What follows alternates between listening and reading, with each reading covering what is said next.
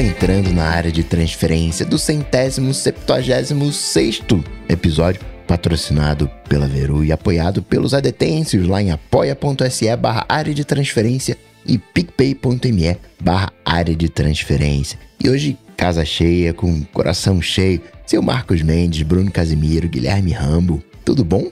Opa! Beleza, e aí? Tudo certo Olha, com você, meus amigos? Eu tenho uma novidade pra contar pra vocês. Ah.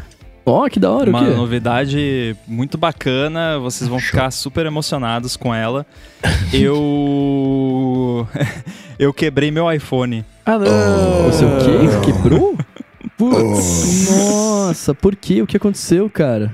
Então, é, quem escuta o ADT sabe que eu nunca quebrei um iPhone até eu quebrar, né? Nossa, coisa triste. Eu É, entendo sua dor. Pois é.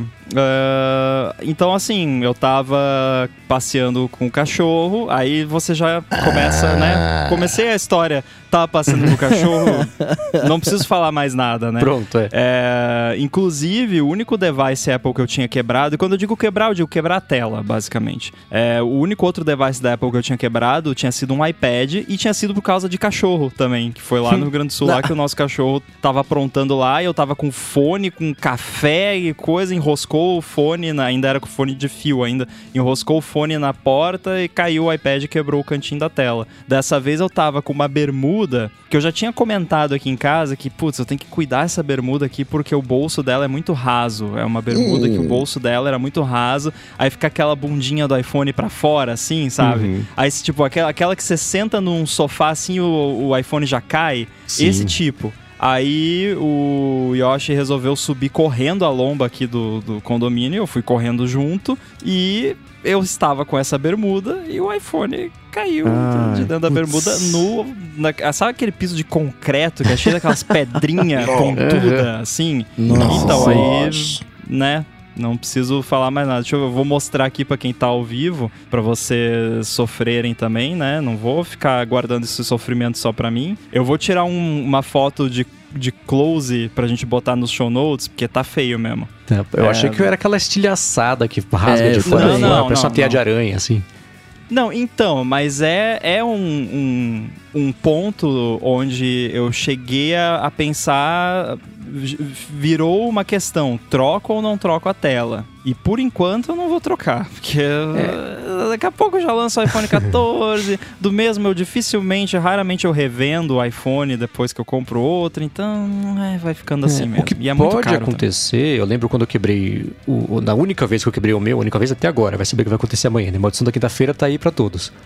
Mas eu lembro que o problema foi, ele rachou lá um pedaço, e aí conforme o, o- tempo, ao longo do dia mesmo foi passando, a rachadura foi aumentando e foi tomando a tela. Então acho que vai depender um pouco de, do tamanho, né? Quer dizer, até ela evoluiu isso, foi em 2015, então né, de lá pra cá mudou um pouquinho, Não, ela, ela assim... aumentou já, na verdade, porque logo É. que, que trincou foi só no cantinho e aí tinha um risquinho, assim, que na real eu nem Uhum. tinha certeza se era um trincado ou se era só um arranhão mesmo. Aí É. esse risquinho ah, foi, rachou até o, o a ponta, né, Ah, tá. correspondente, Hum. digamos assim. Ai, que Mas, triste, tipo, mano. É realmente no cantinho e. Eu não uso tanto iPhone, ah, vai ficando assim, deixa assim. Isso. Não vale. Porque, pô, é um transtorno pra trocar a tela, fora o Ah, é? preço e tal.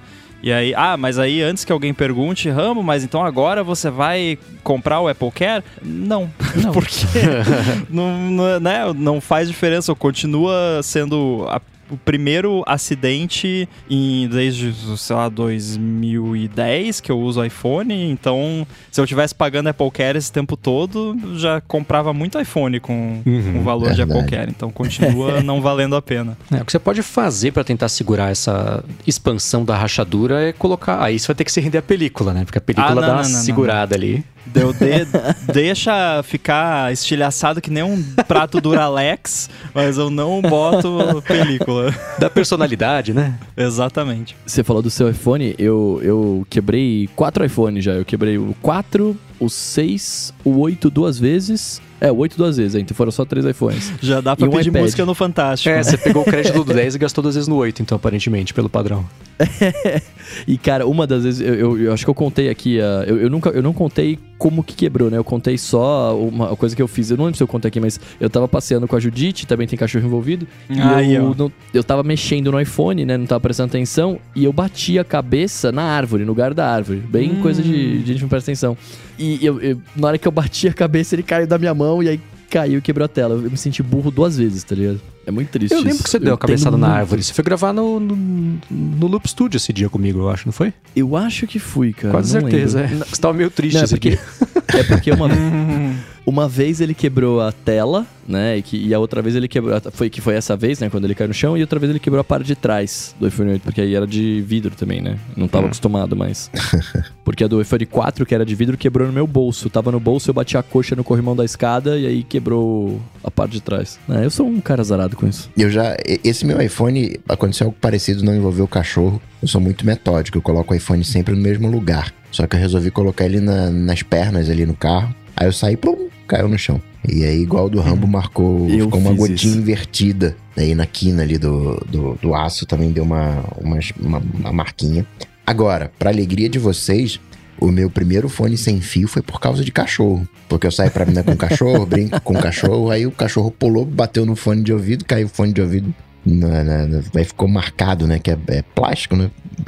Aí eu comprei o fone sem fio e agora é só alegria pra brincar com, com o cachorro na rua. Justíssimo. Eu quebrei o, o meu iPhone 6, eu quebrei do mesmo jeito que você falou aí. Eu, eu tava dirigindo, eu tava usando o GPS, ele tava na coxa, que eu não tinha suporte. Aí na hora que eu fui levantar do carro, eu esqueci que ele tava na coxa, ele caiu. Aí ele ficou entre a porta, sabe, quando você abre a porta ele tem um vãozinho ali, né? Ele ficou naquele vão. Eu não vi, ó, meu iPhone caiu no chão aqui. Eu não vi e pisei no iPhone. E aí ele, ele deu um bend, né? Porque eu pisei nele, deu uma leve entortada e a tela fez um. Falei, ai, que tristeza. E aí, quando eu fui arrumar, né? Eu, que esse- essa foi a primeira vez que eu fui arrumar, porque do iPhone 4 a traseira ficou quebrada. Eu fui arrumar, aí o cara da loja da Apple virou pra mim e falou assim: É, tem que ver se vai dar pra arrumar, né? Eu falei: Não, mas pô, trouxe aqui, vai arrumar. Ele falou assim: Não, é porque a gente vai colocar na máquina lá, e se a máquina entender que o iPhone tá torto, é, ela destrói o iPhone na hora. E aí você tem Meu que pagar, Deus. não sei quanto, era dois mil reais, acho que assim, sem pagar. Explode É, o iPhone, né? então, Desmaterializa. qual que era essa, essa vibe. Ele falou que assim, que a máquina, eh, parece que a máquina que troca lá, sei lá, entende eh, a angulação da, do iPhone lá, que se ele tiver meio deu torto... perda total. Vai, É, explode meio, o meio iPhone. que é isso. E aí eles que, ele, ela destrói o iPhone lá. E o cara falou assim: ah, não dá pra, não dá pra reparar, e você é obrigado a pagar tantos, é, acho que é metade do preço, e a gente dá um novo. Aí eu falei, nossa, que, que legal, cara. Aí eu falei, mas você vai me avisar se o iPhone vai, vai, vai destruir ou não? Ele falou assim, na hora que a gente põe na máquina, só acontece o processo. Eu falei, cara, você tá meio errado, né? Aí ele falou assim, é, mas é assim que funciona. Eu falei, tá bom, beleza. Eu acho que você quase foi vítima de um golpe. Tá mais com cara disso. É, deu certo. ah, não, Não- a máquina destrói. É, é não sei. O, o importante é que deu certo. A máquina, de repente ele não sabia me explicar, de repente não é que destrói, né? Tipo assim, não dá pra consertar. Aí eu tenho que me dar um iPhone novo e eu tenho que pagar por esse iPhone, né? Tipo, não é que ela vai destruir o bagulho. É, faz mais sentido. Mas sei lá. Mas aproveitando que você falou de, de novidade, Rambo, eu vou, quero compartilhar com, com, com, com essa mesa aqui, com todos os nossos ouvintes. Hoje lançou um jogo pra iOS que chama Apex Legends Mobile, que já tem pra, né, pra console e tudo mais, mas agora tem pra mobile. E eu dublei um personagem. Então, Opa! se vocês gostam de joguinhos de tiro, é um FPS, né? É, se vocês gostam desse tipo de jogo, eu faço o Pathfinder, que ele é um personagem jogável que você começa a jogar com ele a partir do level 4. Então, se vocês tiverem interesse, é muito parecido com PUBG, que o Coca adora, só que é mais futurista, assim. É bem legal, recomendo. Boa. Eu vou achar que eu tô conversando com você, Bruno. Não vou jogar, não. Queria responder. Mas eu faço. Eu, eu- o meu personagem é um robô, né? Daí ele fala meio, meio, meio travado assim, tem efeito na voz também. Dá pra reconhecer que sou eu, mas a, a eloquência da fala é diferente. Pô, legal. Parabéns. Ah, parabéns. Eu, Valeu. eu comecei a assistir o Super Pumped, do, que conta a história do Uber na Do Travis Kelenic. Amazon. É, a, a Amazon barra Paramount. E é, é bem, é bem legalzinho, assim. É meio né, documentário, assim, né? Não é aquela obra-prima. Segue um pouco naquela vibe do WeWork, mas, pô, achei mó, mó legal. Aquelas... eh, Me lembrou muito uh, as peripécias do seu Elon Musk, né? Cara, como, Uhum. como essa galera mete os pés pelas mãos, né? Totalmente. Meu update relâmpago aqui, terminei de ver o, o- Como é que chama lá a série do, do- da Apple lá, do, do escritório? Shhh. Severance. E Não- podemos falar sobre ela no vez assisti- que todos tínhamos assistido. É, não terminei ainda, então Tá. Não vou dar, não vou dar nenhuma é, impressão, falar só que eu terminei. eu preciso terminar, inclusive. Agora a gente tava falando, né, do fim dos iPods. O Victor Gassulha disse que existe uma comunidade focada em fazer mod de iPod Classic. Né, trocando a bateria por uma de maior capacidade, os HDs por SSD, trocar a carcaça, instalar Bluetooth, carregamento sem fio, USB-C, até o Taptic Engine. Essa comunidade é bem ativa e apaixonada. né? Ele recomenda o canal Dunk Pods. Não fazia ideia. Isso tem cara de Rambo, né? É, eu ia falar, eu, eu conheço várias comunidades de- desse tipo, né? Não só de iPod, mas de tudo quanto é coisa. Galera que restaura computador antigo. Não só computador da Apple, computador de tudo quanto é tipo. Eu acho isso mó maneiro. Eu queria muito ter tempo pra isso, mas infelizmente eu não tenho. Já tenho hobbies demais e trabalhos demais. Mas eu acho mó maneiro. Às vezes eu fico assistindo lá no YouTube os vídeos da galera que cata iPod no lixo e vai lá, bota uma bateria, limpa, tal, restaura e fica como novo. Acho muito maneiro isso. É, eu deixar aqui na descrição o vídeo que ele mandou de uma restaura. É tipo isso, restauração do iPod pra depois fazer os, os mods dele todo e deixar ele. Eles falam aqui, The Ultimate iPod. Interessante. Eu acho muito louco umas paradas que o pessoal faz, tipo, com Mac antigo, que rodava Mac OS 8, System 7, alguma coisa assim. Aí a galera vai lá e coloca um, um cartão SD que tem uma interface que emula o SCSI, porque não existe mais HD SCSI, né? Tipo, é, é muito bizarro isso, assim, uma parada... Você tá colocando um- uma parada lá dentro que tem mais poder de processamento que o computador todo pra emular o armazenamento que o computador usava, né? Pra você Uhum. poder usar o, o computador. Acho super divertido, né? Bizarro ao mesmo tempo. Isso é mó legal porque você vê o- os HDs, né? É mó legal dar uma olhada no- nos teardowns desses equipamentos antigos, que é um mini computadorzinho, né? Você vê lá um, um mini HD, tem uns componentes mó legais.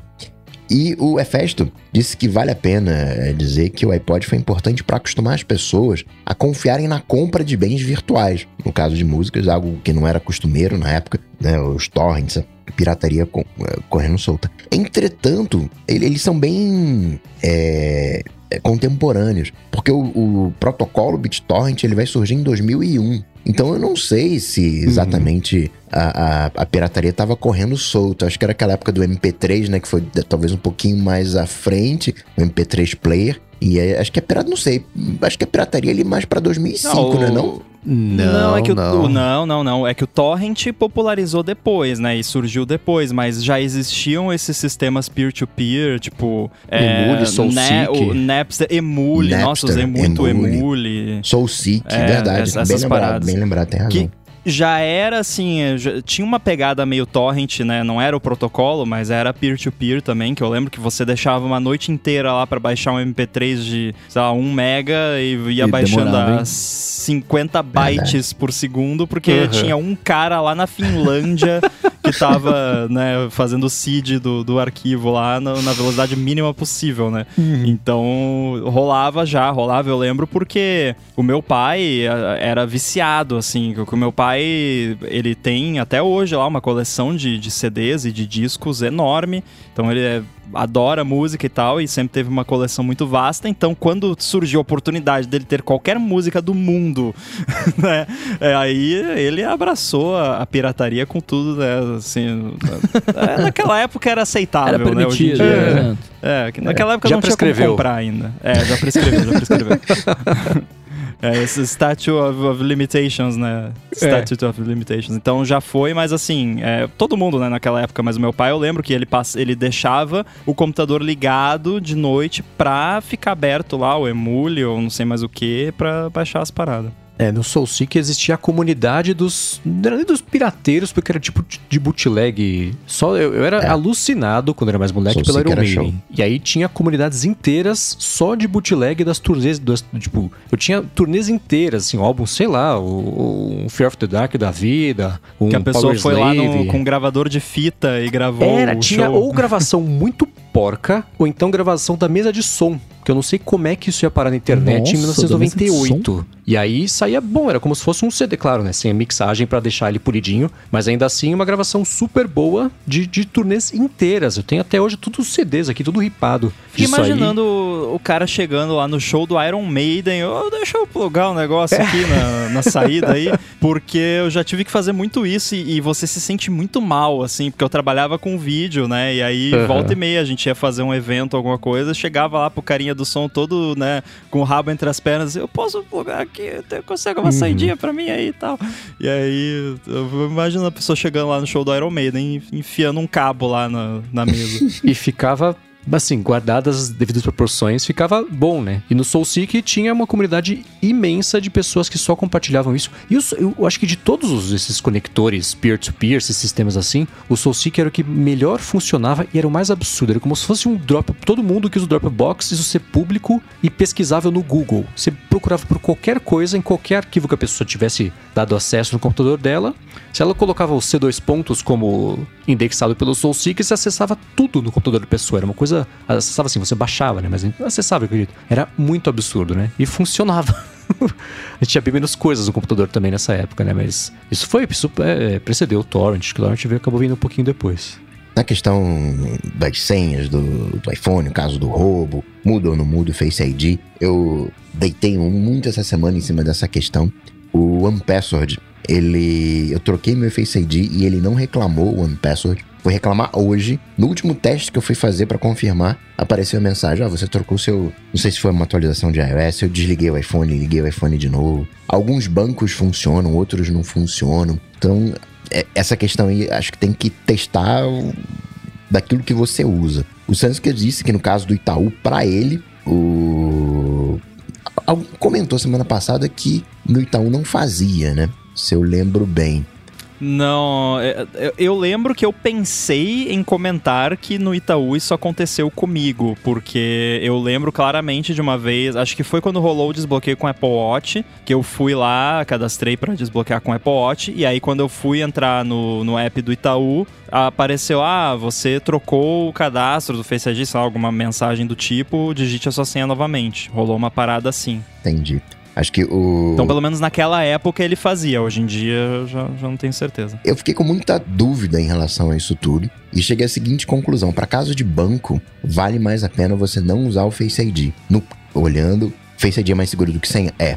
Só que no Face ID você corre uma série de riscos, no caso de roubo, é porque você tem essa, essa segunda senha. Eu tô meio, meio O confuso. problema é, o- é que assim, é, eu até eu já comentei, mas vale ressaltar de novo. Isso é, depende inteiramente do app. O app é que decide. E o app tem inclusive a opção de não aceitar o fallback da senha do device. Que eu acho que app de banco deveria ser assim. Pois é. O- um app de banco, na, na minha opinião, é, ele deveria aceitar Face ID, Touch ID, porém, se trocar o- a biometria cadastrada, bloqueia e sem permitir o uso do passcode do device como fallback. Porque o app tem como falar pro sistema, ó, é biometria e pronto, acabou.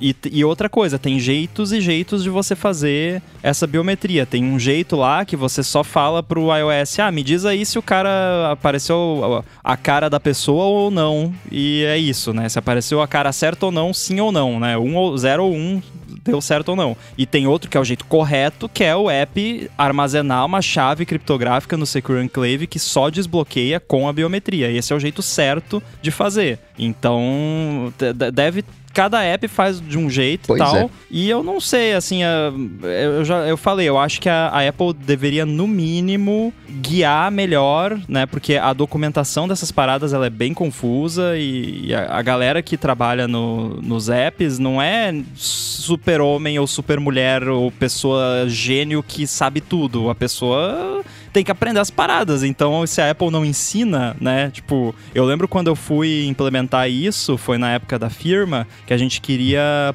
poder salvar dados de cartão de crédito no device para a pessoa poder finalizar uma compra só com o Face ID ou Touch ID. Porque na época a pessoa precisava digitar o CVV do cartão para finalizar uma compra. E, nossa, eu lembro que eu passei mais de uma semana em cima disso, assim, e a maior parte do tempo foi só estudando, só lendo documentação, fazendo teste de tudo que é jeito, e foi aí que eu aprendi todas essas coisas, né? Então, eu, eu tenho quase certeza, teria que testar aqui, mas uh, que o, inclusive o app do Itaú, ele não deixa o, o você usar o fallback do passcode. Ele, se a, a, o Face ID falha, você tem que digitar a senha do banco, que é limitada a seis caracteres também, né? Então, assim, por favor, bancos, né? Coloca uma senha de verdade, na, na, pelo menos para conta online, né? Porque tá, tudo bem pro cartão e tal, legado, tem o, o ATM lá, um monte de coisa que precisa funcionar. Agora,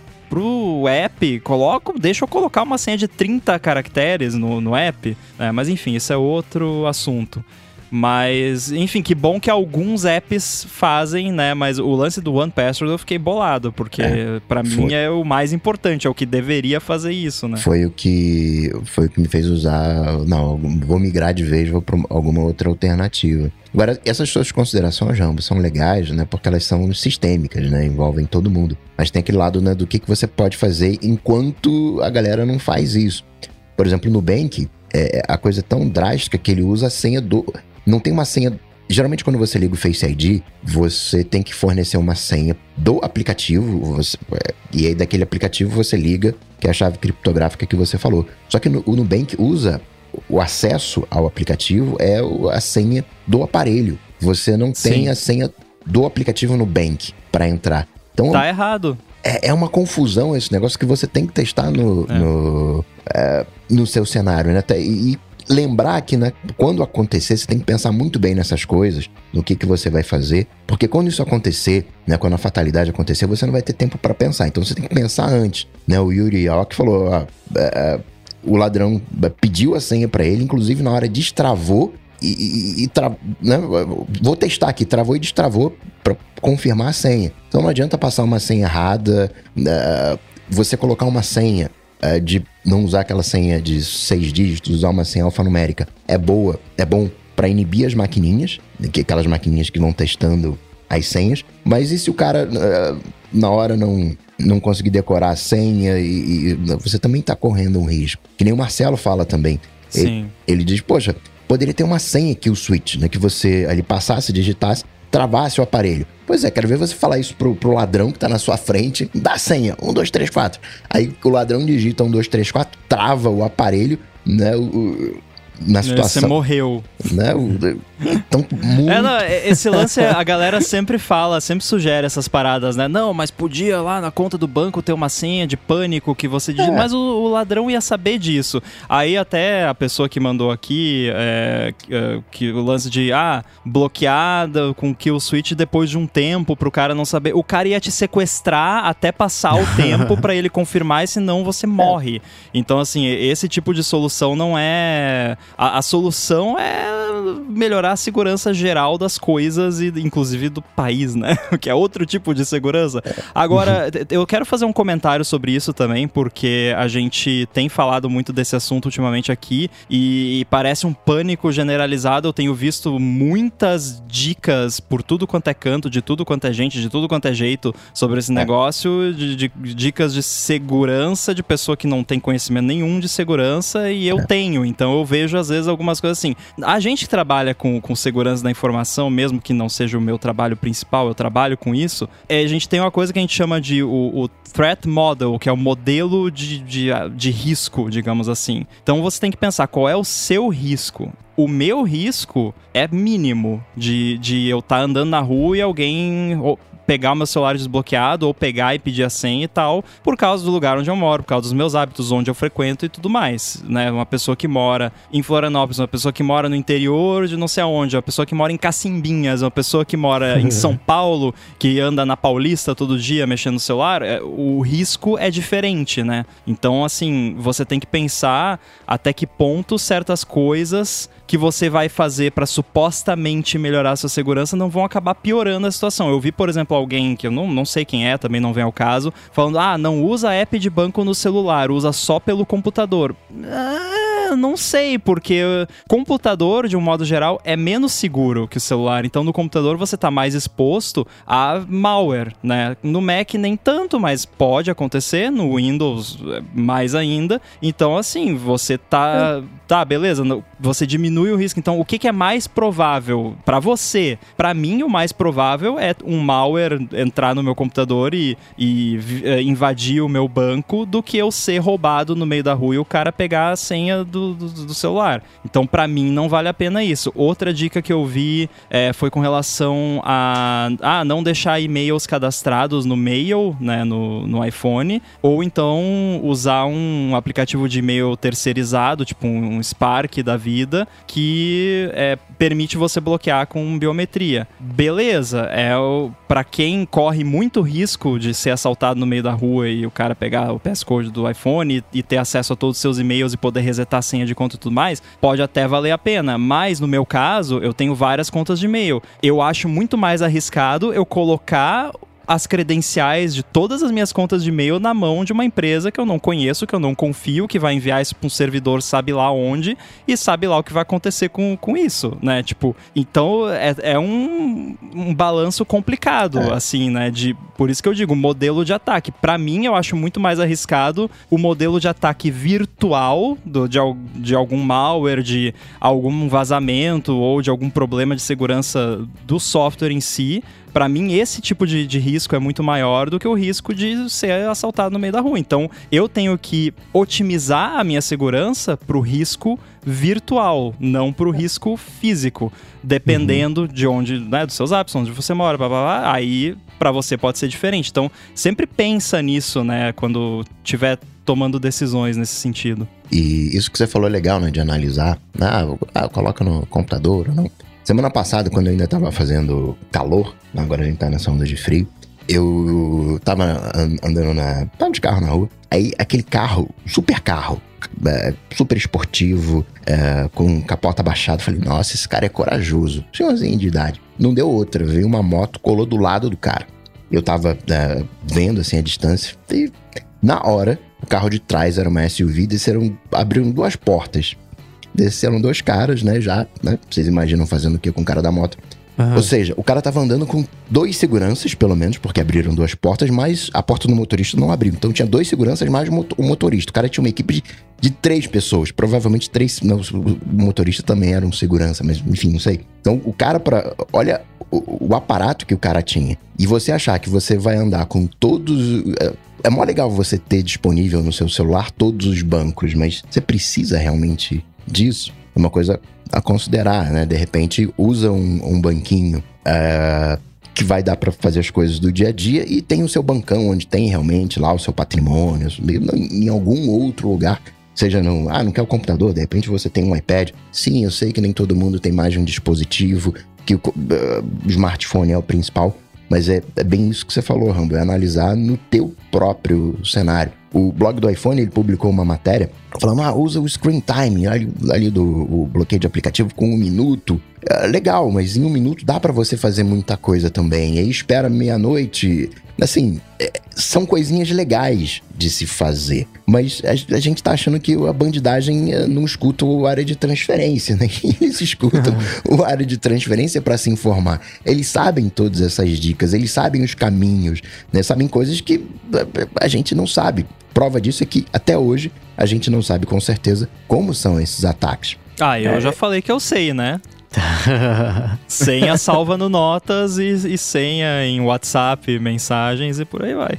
Eu acho que para todas essas medidas é a mesma troca de conveniência financeira para seguro, né? Vale a pena ter seguro? Ah, se você for ser roubado, vale. Se não, não, né? Para todas essas é assim, né? Ah, puxa, isso que o Rambo falou de você ajustar o seu nível de segurança diária pro quanto pro, e, ameaçado você tá no ambiente que você circula. Imprevisto sempre vai acontecer, é claro. Então, assim, para quem seguir essas recomendações todas, se um dia for roubado, vai ter valido muito a pena. Mas a troca é a conveniência de você ter um telefone e usar o telefone pro propósito pro qual o telefone foi feito. Essa dica do blog do iPhone, a gente tinha comentado sobre ela, que eu tinha esquecido dela. Ela é uma ótima dica, porque ah, vai dar meia-noite, mas até da meia-noite, se você não foi roubado às 11h58, até da meia-noite você já conseguiu se mexer para para pelo menos mitigar um pouco do estrago que pode ser feito amanhã, hora que renovar o screen time e, e o bandido poder acessar por mais um minuto o aplicativo do banco, e-mail, fotos, que seja, né? Só não vai esquecer a senha. Ele fala isso mesmo. Não esquece a senha porque aí você vai ficar trancado para fora.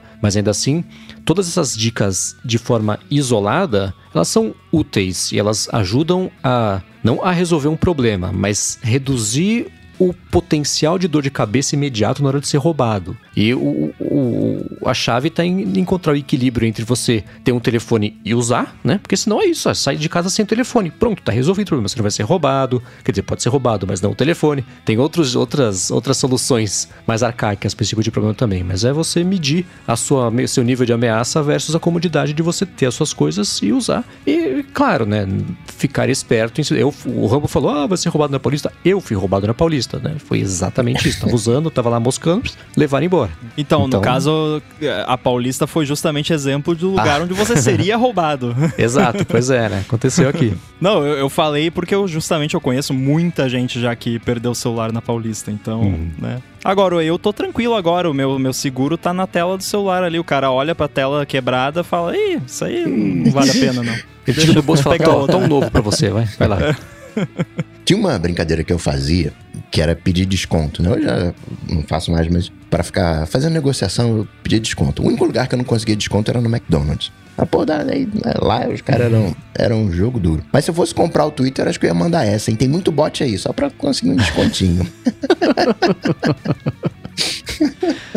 a gente tirou umas férias na semana passada desse assunto, mas ele é um assunto ele é o principal assunto que está acontecendo, um deles, né? No mundo da tecnologia, então é impossível não falar sobre isso, que de uma semana para cá já aconteceu mais um monte de coisa, né? Então, na semana passada a gente até pensado em falar sobre o Musk comprar o Twitter, só que sem o Musk, né? Falar dos objetivos dele ali de compra, aquelas que ele que a gente pode até falar aqui do que ele pretende fazer com o Twitter, uma vez se essa compra for concluída, mas a cada hora que passa, a cada tweet que ele publica, fica com mais cara de que pelo menos da forma como foi concebido inicialmente esse, esse ataque que ele fez para comprar o Twitter, não vai acabar não acontecendo, né? Ele tava é, é, é, essencialmente o que aconteceu foi que ele começou a implodir o, acordo para ou pular fora, ter que pagar um bilhão de dólares de multa e, e, passar a régua nesse assunto e admitir derrota, que é uma coisa que ele não costuma fazer, ou então tentar comprar, mas não pelos 43, 44, sei lá, bilhões de dólares, mas por muito menos, porque o Twitter, de um mês para cá, desvalorizou, assim como todo o resto do mercado de tecnologia desvalorizou 30, 40, 50, 60%. A própria Tesla desvalorizou, acho que 40% de, desde que o Musk falou que ia comprar o Twitter para cá. Então, Twitter hoje, por exemplo, tá valendo quanto que eu coloquei na pauta aqui? Já subiu. É, 20 e poucos bilhões e não é, 43 como era antes. Então, a especulação é essa. O Musk está querendo implodir o negócio ou para tentar voltar à negociação de preço e o Twitter falou: "Não, a gente está comprometido em vender do preço que você falou que ia comprar. Vem aqui e compra. Você não queria? Tó." Ou então ele desistir mesmo do negócio. E eu não sei, eu tô olhando para esse para isso tudo, né? Eu, eu até pensei em fazer uma enquete no Twitter, mas eu fiquei com preguiça das pessoas, do, dos turistas que vão chegar, procura por Elon Musk o termo no Twitter e sai atacando qualquer pessoa que sinta que ele está sendo criticado. Mas se as pessoas estão com uma impressão melhor ou pior dele depois desse assunto todo, né? enquanto isso está acontecendo, aquela coisa toda. Mas assim, é... sou só eu que tô com. Eu tô falando sobre ele aqui, né? Então tem isso, mas com essa overdose de Musk que fala, putz, o que, que esse cara fez agora? Tá, tá, já conseguiu atenção, seus segundos de atenção por dia? Beleza, vamos seguir em frente agora com o nosso dia? Cara, é criancice, né? Eu até compartilhei, acho que foi a Joanna Stern ou foi, foi alguma outra pessoa que comentou alguma coisa nesse sentido, né? De tipo, eu, eu, eu não falei algo parecido quando a gente começou a conversar sobre isso, que ele ia inventar alguma desculpa para não finalizar o negócio no fim das contas. Para mim é uhum. isso. Ele viu que tinha feito besteira, que ia queimar o, a grana dele, assim, que tá, pô, o cara tem muito dinheiro, mas muito dinheiro menos muito dinheiro vezes dois é igual a menos muito dinheiro. Então, assim, não adianta, né? É um negócio complicado, o lance das ações da Tesla lá, que começaram a cair e tudo mais, o próprio Twitter desvalorizou. Então, e aí ele começou a, sabe, colocar um monte de empecilhos, né? Assim, ah, não, eu tenho não sei o que lá, aí os bots. Não, enquanto não resolver esse negócio dos bots, agora eu não compro mais. Aí, se resolver o negócio dos bots, ele vai inventar outra coisa, sabe? Eu acho que. Eu não sei, eu acho que não vai. Não vai rolar, não, isso aí. Ele fez já a festinha dele, agora acabou. O que é curioso é assim, né? ele falou: vou comprar o Twitter para acabar com os bots. Ah, não, me disseram que é, é mais de 5%, não quero. Falei, Poxa, cinco- eu acabo manualmente com 5% dos bots do Twitter, não preciso nem gastar 43 milhões de dólares por isso, né? Mas é, É. n- ninguém comprou essa desculpa dele que é, ele vai pausar a negociação até o Twitter comprovar que ele não mentiu quando falou que só 5% dos, dos usuários do Twitter são bots, o que é óbvio que todo mundo sabe que é muito mais do que isso, inclusive o Musk sabia, né? Ele, inclusive, né? O mesmo estudo que falou que é mais de 5% falou que é mais que, sei lá, 20 milhões de seguidores dele são bots. Então ele já sabia muito bem o que estava acontecendo. Quantas contas o Twitter falou que é, suspende por dia, né? De bots? 300 mil, uma coisa assim, não era? Meio milhão? Mas ele falou, o- CEO do Twitter tweetou falando que eles suspendem mais de meio milhão de contas de spam. Contas de spam, não bots, são coisas diferentes, por dia. Geralmente Nossa, antes delas, delas publicarem alguma coisa no Twitter. A minha relação com o Musk não mudou. É, eu continuo achando ele um mané, eu continuo achando ele imprevisível, é, tudo isso. Né? É, para mim, isso que ele tá fazendo é só o Musk sendo o Musk. Mas tem al- algumas pessoas que, pra mim, são é, hors concours. Steve Jobs, bem entre aspas, né? Steve Jobs pode fazer o que ele quiser fazer. Claro que desde que não cometa nenhum crime. Mas eu tô de boa, ele já cumpriu a, a obrigação dele com a humanidade. Né? O Steve Wozniak, que fazia trote, né? Começou a vida dele fazendo trote, é um piadista. Pô, pode fazer suas piadas. pô. É, é- é o cara que pode tudo. Ive pode tudo. E o Musk, pra mim, não cometendo nenhum crime, todas aquelas ressalvas, é, é o tipo de cara que pode tudo. O cara quebrou um ditado, né? Ele fez o foguete da ré. Cara, tá, você já cumpriu a tua, a- o, o, o, o que você deveria fazer com a humanidade, você já cumpriu. Mas cabe também da, da nossa parte né, não cair na, na, na- lábia dele. O problema é que né, a gente cai na lábia dele e, e o cara continua in- influenciando as coisas. Eu confesso que eu não entendi muito é, é, a vibe do cara de, de querer falar que vai comprar a parada e, e- e ficar desencanando e ficar, e ficar gerando esse buzz, sabe? Tipo, eu- por mais que. Por mais eu sei que a gente já discutiu muito sobre isso, mas eu, eu não consigo, não consegue entrar na minha cabeça essa parada, sabe? Tipo, do cara falar assim, não, eu vou, eu vou, eu vou comprar esse negócio. E aí simplesmente desistir. Tipo, ele mobiliza um monte de coisa, acontece um monte de coisa, um monte de discussão e, e fica nisso. Bruno, tá quantas lá, vezes eu- você não chegou e meio- falou assim: eu vou comprar esse microfone super hiper maneiro e desistiu? O problema é que as coisas Não, que eu ele pode Coca, falar. mas é que não muda nada na, minha, na vida do mundo, né? Sim, é exatamente isso que eu tô falando, né? É, as coisas que a gente pode comprar são diferentes das coisas que ele pode comprar e o cara não tem senso. A proporção mudou. A, a relação do, do- do- da vontade do que você quer comprar. Se você tem 10 reais é uma criança, você vai na loja e fala, putz, vou comprar essa bala. E, e muitas das vezes você só pensa Mendes, né? Você não, né? Você não Aham. vai no. Né? Sim, Cara, é. Você fica naquela Aí dúvida. você cresce e fala, puxa, vou comprar o microfone, ó, vou comprar o computador. Você olha, configura, vai, você passa dias pensando nisso e fala, putz, ah, quer saber, eu não vou comprar. Mas, mas aí, se você é a pessoa mais rica do mundo, você começa a pensar em não comprar a bala, comprar o computador, mas comprar a empresa, porque você recebe spam de bot todos os dias e, enfim, né, você acha que vai saber resolver o problema de liberdade de expressão porque você, ou as pessoas que você admira, as pessoas que te admiram, falam pra você que elas estão sendo, elas falam que estão sendo silenciadas, né? O que é meio estranho, mas ainda assim, é, é, é isso, a escala, a, a- a lógica é a mesma, mas a escala que é um pouco diferente, né? Mas como é que ele vai resolver problema? Mano, não vai. Mas não vai. Eu- É isso. Tem, não, é, não ia ser ele, é claro que não ia ser ele que ia sentar a busanfa dele na cadeira e, e fazer o código de eliminar bots e aumentar a liberdade de expressão. Do- com asteriscos do, do que quer dizer liberdade de expressão, que a gente já falou sobre isso aqui, todo mundo já sabe. Então, vamos pular esse pedaço aqui da, da conversa. E uma coisa que a gente deixou no ar lá no comecinho dessa história, há um mês, né? Que incrível, né? Que parece que faz um ano que tá essa história, mas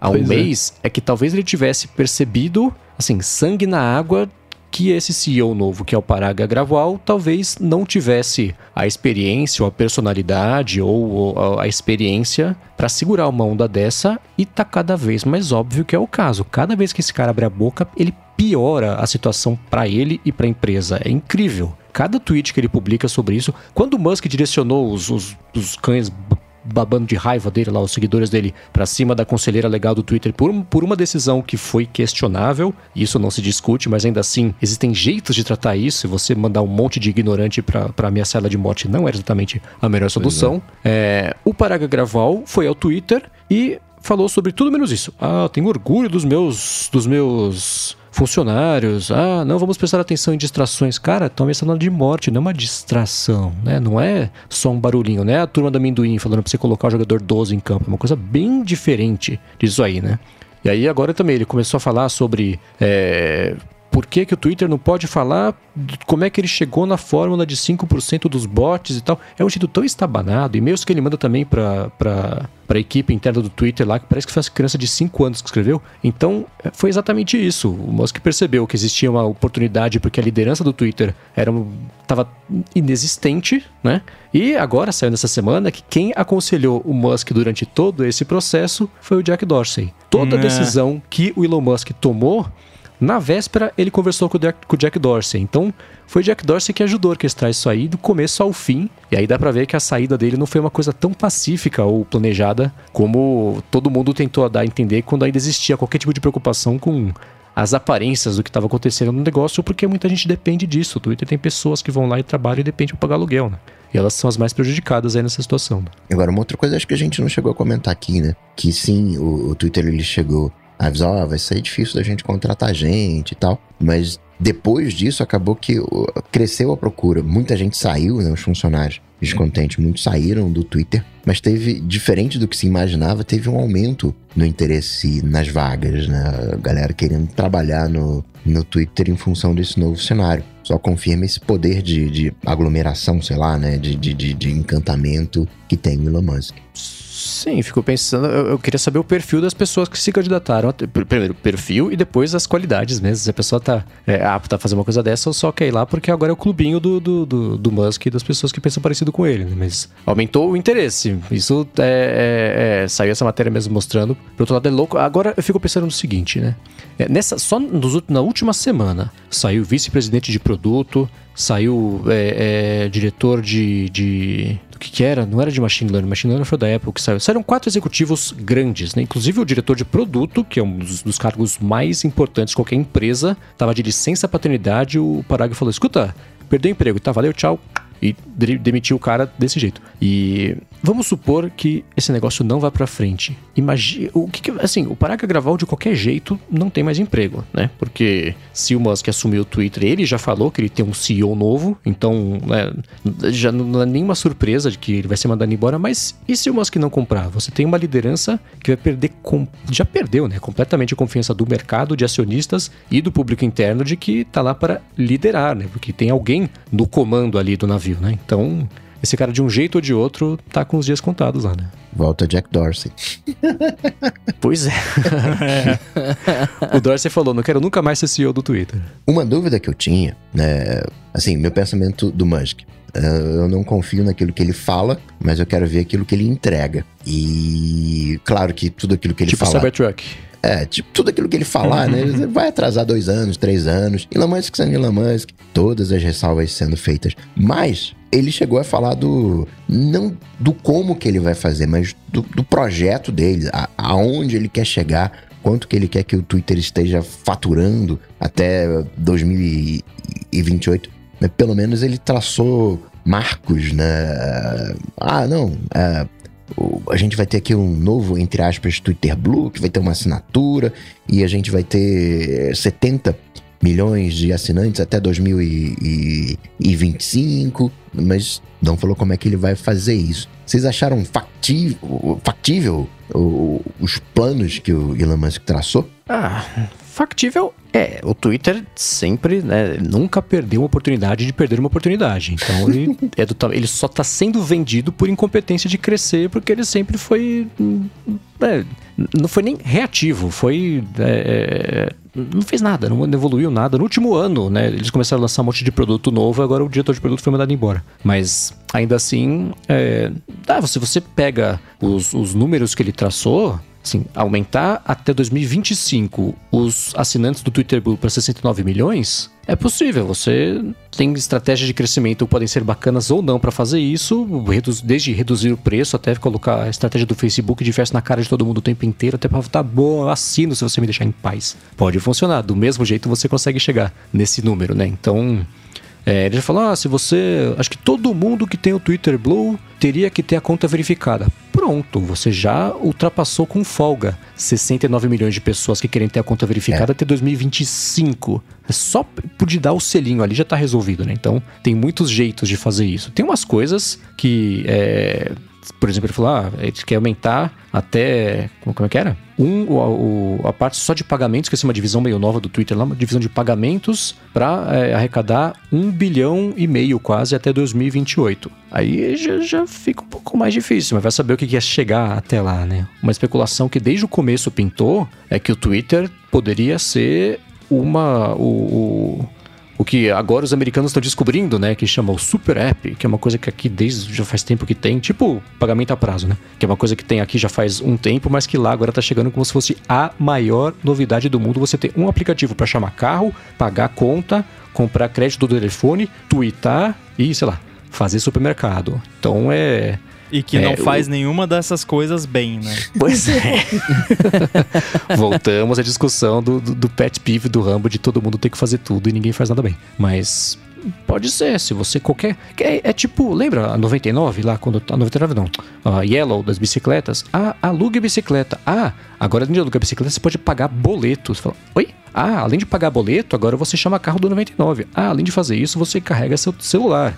Aí pronto, né? Todo o dinheiro. Ah, agora é carteira virtual. Então, tudo que colocarem ali, se ficarem um pouquinho, pronto. Você vai formando aos poucos um. um- pelo volume de transações que vai acontecer ali, vai ficando com um pouquinho, o dinheiro fica guardado lá, rende, fica lá. Então, seria um jeito de você até 2028, ou seja, daqui a seis anos, arrecadar um bilhão e meio de dólares. Dá, né? Mas, de novo, a execução, o, o, o problema tá na execução, né? Você acha que qualquer uma dessas coisas é novidade pro Twitter? Não. Eles só não fizeram por um motivo, que pode ser porque não era interessante pro negócio, porque o diretor de produtos era incompetente, pode ser, por isso que ele perdeu o emprego, vai saber. Ou porque é impossível mesmo. O número mais impressionante que eu vi foi chegar a praticamente um bilhão de usuários em 2028. Porque, em tese, isso- esse um bilhão é, é o que, entre aspas, né, toda rede social conseguiu fazer.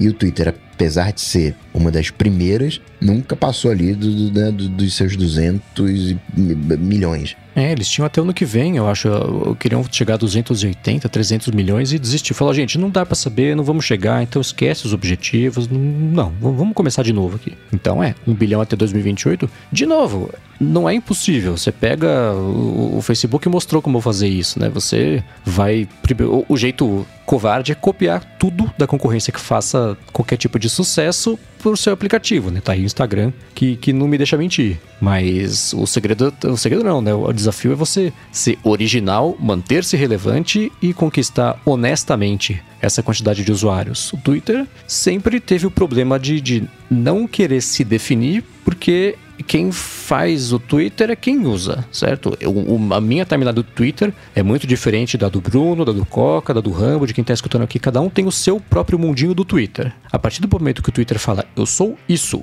pronto, né? Pra todo mundo que o Twitter não é isso, você marginalizou um monte de gente que fala, putz, então não é pra mim, vou buscar outra coisa. Então eles sempre tiveram esse medo de se definir ou de se posicionar, porque eles iam invariavelmente é, é, é, repelir pessoas que não se identificassem com o que eles dizem que eles são, né?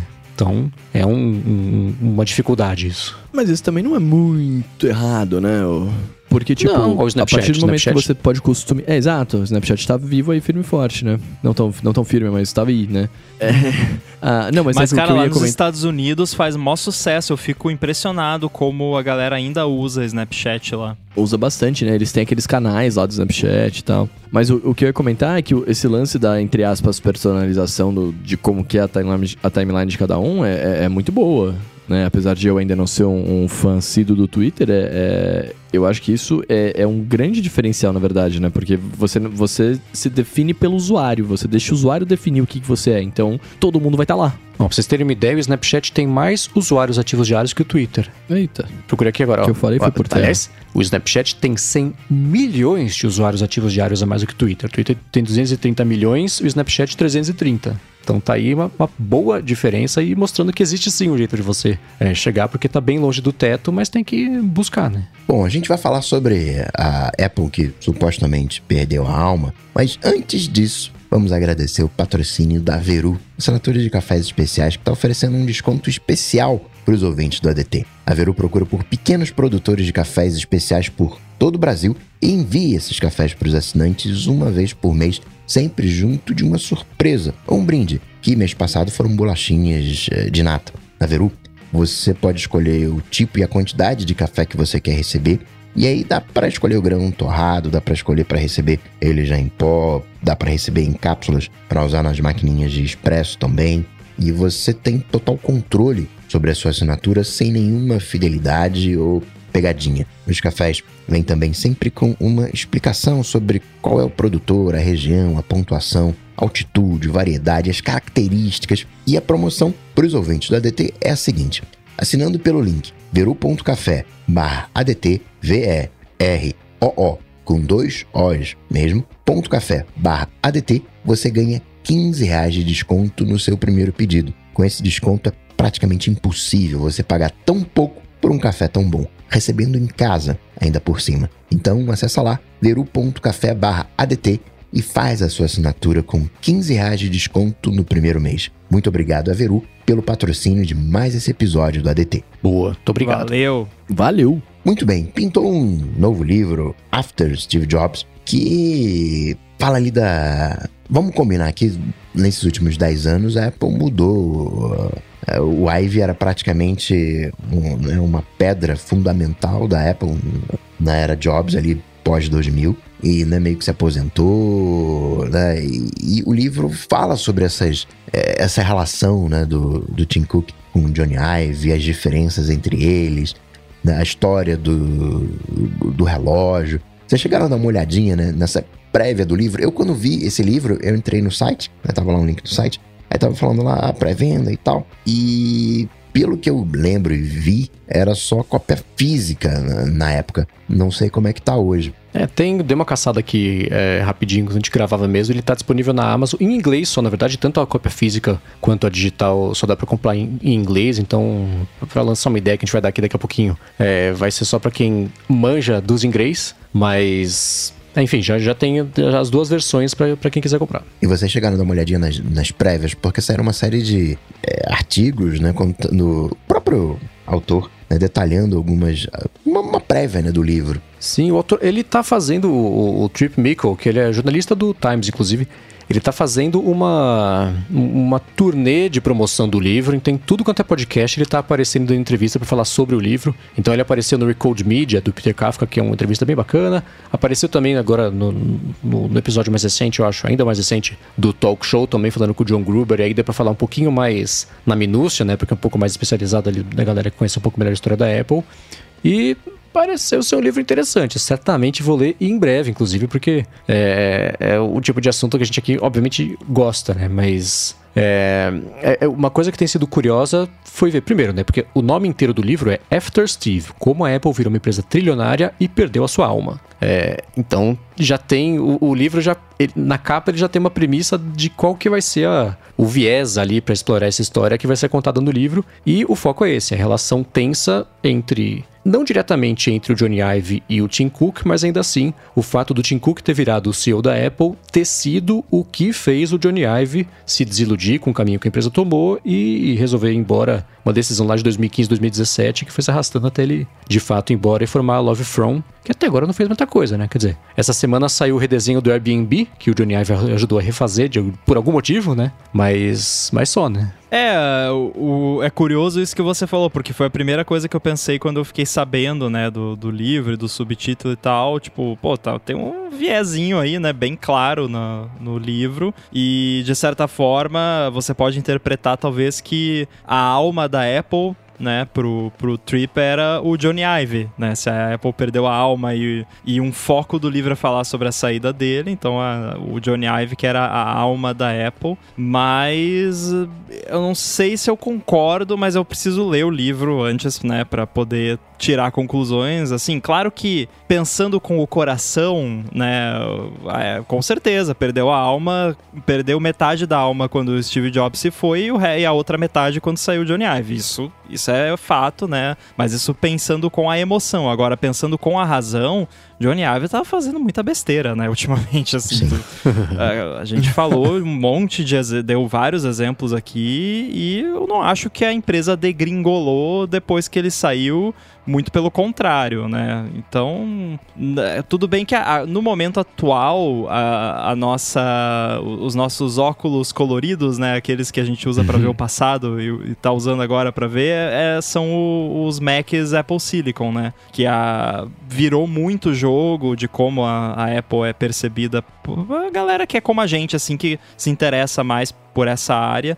Mas não sei, vou, tô bem curioso para ler o livro e não sei se eu vou concordar racionalmente com, com, com, as conclusões, mas assim, com certeza, né, emocionalmente falando, era a, a outra metade da alma que, que ainda não tinha ido embora. Eu acho que. Eu acho que assim, quando fala que a Apple perdeu a alma, que a Apple perdeu, não inova mais, aquela coisa toda, é... eu acho, sei lá, cara, é uma parada que, tipo, não, é que eles perderam a alma e não tem mais inovação e etc. É que talvez o foco. Talvez não, né? Com certeza o foco da empresa hoje é outro, né? Tipo, a gente. Te, a, a, Apple, quando tinha o Jobs, revolucionou o mundo, né? Do, com, com o smartphone, etc. E ao longo dos outros anos, o, o, a revolução estava lá, né? Só que o, o, foco foi fazer melhorias naquela, dentro daquela revolução, né? Então, assim, eu não, acho, eu não sei se eu acho justo dizer que esse lance de perder a alma. Eu, eu li uma eu li uma das. Uma, um post, né? Um post não, uma, uma matéria falando sobre o livro, que tem uma entrevista com o autor, etc. E, e, e quando ele comenta lá que, que, que a Apple perdeu. É, pe, pe, perdeu os, as, as, suas duas metades de alma, né, e tudo mais, sei lá, eu, eu entendo isso. Mas eu acho também que tem um outro foco que é a melhoria da experiência. E querendo ou não, a experiência de quem tem, tem iOS hoje, quem tem macOS, etc., a experiência no, no ecossistema da Apple é muito boa. É, principalmente para quem, quem é mais leigo, como eu, por exemplo, que usa o, o, o básico ali e tal. Cara, é, a experiência é ótima. Né? Então, sei lá, eu, eu não, não É engraçado, que... Bruno. É, eu falei do uhum. passado, né? Isso acontece direto, porque deve ter gente agora que tá escrevendo aí, alô ADT, é, quando você falou isso, falou, não, mas como? O iOS nunca teve tanto bug e o Mac tá travando não. a cada cinco minutos, não sei o quê. Mas a, é que a verdade é que a gente sempre acha que era melhor antes. É, tipo, é, uma, é a natureza humana, mas aí quando você vai olhar assim, lembra o Mobile Me? Lembra? Lembra o mapa da Apple quando lançou? Sabe, tem tanto tanta coisa que foi horrível, a assim, antena péssima. do iPhone 4. A antena da iPhone. E a galera, a gente tem essa tendência, o que é bom até de certo ponto, a gente costuma lembrar das coisas só, só do positivo, do que era melhor antes, né? E do que é, não tá tão bom agora, mas na, a verdade é que as coisas estão muito melhores agora, mas né? Aí é engraçado que eu vi recentemente. É, eu vi, acho que foi o Semi lá do, do Mac Rumors, que ele começou a cobrir a Apple faz menos tempo, assim, ele não tem tanta experiência, né, nesse mercado. E aí, falando assim, ah, pô, mas o iOS esse ano parece que tá muito bugado, não sei o que, a Apple tem que resolver isso. Aí deu vontade de responder assim, pô, cara, você é novo aqui, né? tipo, é, ano sim, ano não, a, a conversa é essa. E, e, o lance da inovação a gente já falou aqui, né? Não dá pra querer é. que todo ano lance o iPhone, né? Que nem foi o iPhone lá no, no final dos anos 2000. Então, não. Eu acho que a, a, as coisas continuam mais ou menos na mesma para melhor, porque a, a, empresa é mais sólida, tem uma consistência maior, uma estabilidade maior em tudo, não só. Não tô falando de software, estabilidade de software, tô falando de. Tem uma linha que tá seguindo e que as coisas estão evoluindo e construindo em cima umas das outras, sabe? A, a coisa tá andando. E, não, e, e, e, isso não é. Não funciona, eu já falei aqui também, tô me repetindo, mas é aquele lance de todo ano mudar tudo e redesenha tudo. isso é um sinal de que as é coisas chato. não estão bem. É, não, é. É, É. sinal de que tem alguma coisa errada. Se todo ano, né, que nem eu brinquei do Slack semana passada, que todo ano eles reescrevem o app do zero, se, se isso acontece é porque tem alguma coisa errada. Então, se, se eles conseguem manter as coisas funcionando bonitinho, evoluindo cada ano, adicionando coisa nova, corrigindo problema, tal, tal, tal, isso é bom. Isso é sinal de um, de um, um trabalho sólido que, que tá funcionando, né? Ah, gostaria que lançasse uma revolução amanhã? Sei, né? Porque eu acho que tá bom já de, né? Talvez eu te- esteja ficando velho, né? Mas o negócio de, né, dos óculos, ah, AR, VR e tal, va- vamos ver o que vai acontecer com isso. Mas, né, eu acho que é- as coisas estão bem, de um, de um modo Não, geral. e, e- e, cara, deixa- é, eu lembro que o Mendes falou uma vez, é, não vou lembrar agora em qual programa foi, mas ele falou uma parada assim. é, foi antes do Rubem entrar, acho que ele falou assim: é, Eu me sinto no futuro quando o relógio, o, o telefone toca no meu relógio, eu aperto o botão e eu atendo com o fone de ouvido no, sem fio na minha orelha, né? Tipo, cara, você quer me dizer que ah, a Apple não teve mais revolução e não sei o que e tal? Velho, a gente viveu um AirPods. momento em que. É, é, não, mas não é nem questão de AirPods, assim, a gente viu um momento em que a gente tinha telefone, os feature phones que você apertava um teclado físico. Aí, puta, revolução, não sei o que e tal, teve, teve os, o- o- os smartphones, né? É, e a partir daí, a gente tá vivendo ainda essa, essa transformação. Pô, a cara, é, é isso, você tem um relógio que toca o seu telefone nele, você atende, o fone tá no seu ouvido. Eu copio um negócio no meu iPad ou no meu Mac e eu colo no meu iPhone e vice-versa. Tipo, cara, isso é uma enorme de uma revolução. Né? É, é uma inovação muito louca. Só que as pessoas. não tem como elas... não lembrar, né, Mendes, do It's Going to Space, né? Ah, tipo, exato. copiou um negócio num, num lugar e colou no outro. E, ai, Pois mas é. a cada 10 vezes que eu faço, uma não funciona. Mas das 9 funciona. funciona. É. E, cara, é em questão de segundos, entende? Então, assim, tipo, pô, É. as pessoas ficam reclamando que, ah, cadê o negócio? Velho, é, é, vai demorar um pouco pra gente ver uma revolução maluca de novo, né? Eu quero que aconteça, pelo amor de Deus, eu quero muito que aconteça. Mas enquanto a gente tá nesse momento de agora, é, vamos curtir o que tá acontecendo também, sabe? Tipo, Exatamente. É, Esse papo tá me lembrando, tem a história de que em 1800 e alguma coisa, o diretor de escritório de patentes dos Estados Unidos pediu demissão, que ele falou assim, tudo que já poderia ser inventado já foi inventado, então não tem porque eu tô aqui. Nossa. Então tem um pouco disso, né? A gente tá satisfeito com o que a gente tem, porque não sabe o que por aí, acha que tá no ápice da tecnologia até não estar, né? Porque é assim que as coisas É. evoluem, né? Então essa, o, tempo vai, vai resolver esse problema de estagnação tecnológica ou de inspiração, né? Então tem só eu lembrei desse dessa anedota falando sobre E também não Acho que precisa ser bom, a né? Apple, né, que, que traga isso. Pode ser Exato. outra empresa. Por que, que tem que ser saber? a Apple, né? Provavelmente não vai ser. É, o, Claro. o Apple Watch provavelmente só existiu por causa do Pebble, né? provavelmente, né? que começou bem antes. Agora, além desse lance da, da inovação, que eu achei interessante também, claro, ah, perdeu a alma, né? tem que fazer o, o livro vender, mas essa relação com o do, do Ive, né?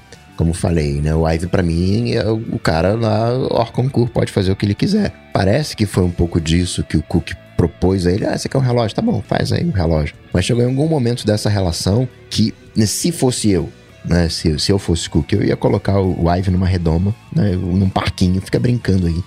então fica aí relógio, tá? faz o relógio aí. Só que em algum momento é, foram dadas responsabilidades pro Ive que ele não conseguiu cumprir, que ele né, que conta-se no livro, né, que ele ficou estressado, porque ele passou, entre aspas, a vida inteira cuidando de uma meia dúzia de 12 pessoas ali do timinho dele de design, e de repente ele ficou responsável por trocentas coisas dentro da empresa. Também tem o lado do próprio Ive. Cara, já cansei de fazer iPhone aqui, quero fazer outras coisas, quero, sei lá o que, que eu quero fazer, né, de, de combinar essas, eh, essas necessidades, essas vontades, os interesses. Então eu, eu tô curioso também por esse lado, né? Esse, esse lado mais humano, né? saindo um pouco da empresa, de, de, de inovação, mas como foi a, né, o, o- a que ponto chegou para que o Cook de alguma maneira fosse diretamente contra a recomendação do Steve Jobs. Ó, façam o que vocês quiserem, mas deixa aqui que o, o, o Ive cuida do, do, entre aspas, né? Cuida da, da alma da coisa e vocês fazem a coisa acontecer. Ah, cara, mas assim, nesse ponto eu sou bem radical. Eu sou. Acho que eu. eu não, eu, eu, eu, entendi o que você quis dizer. Eu acho que a gente não discorda, né? Que você falou, ah, o Ive pode fazer tudo. Eu acho que sim, inclusive sair da Apple, né? Que, que foi o que aconteceu. Porque esse lance de, ah, deixa o artista lá, esse cara é artista, ele sabe o que ele tá fazendo, ele é meio fora da casinha ali, não, não cumpre as obrigações dele e tal, mas faz do jeito dele, mas faz, sabe? Esse, isso aí comigo não funciona, cara. Você pode ser o cara mais gênio do mundo,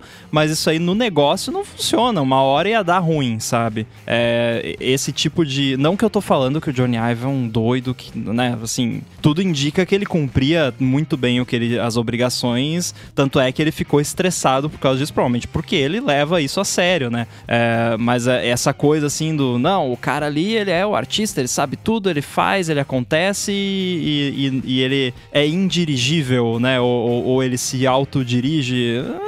É, uma hora isso dá ruim, sabe? Ou a pessoa acaba indo embora, né? Que foi o que aconteceu, ou acaba dando ruim pro negócio, né? E a, a, gente também não pode que é, uma, é um erro muito comum quando as pessoas comparam a Apple Steve Jobs com a Apple atual, que é o tamanho da empresa, assim, a, a escala da empresa, que na época do Jobs eles tinham ali timinho de cinco pessoas ali que conseguia fazer o um negócio, mas o negócio funcionava nos Estados Unidos, na Califórnia, na garagem do Steve Jobs, sabe? Tipo, Hoje em dia eles têm que fazer a parada, tem que funcionar no mundo inteiro, tem que se preocupar com regulamentação de privacidade, não sei mais o que, em tudo quanto é canto do mundo, tem que se preocupar com localização, acessibilidade e mais um milhão de fatores que não eram uma preocupação na época do Steve Jobs, né? Então, não estou dizendo que naquela época era fácil, né? Mas comparado com os desafios que a Apple enfrenta hoje no desenvolvimento de qualquer coisa, que eu até brinquei aqui que daqui a pouco a Apple não vai mais conseguir fazer nada,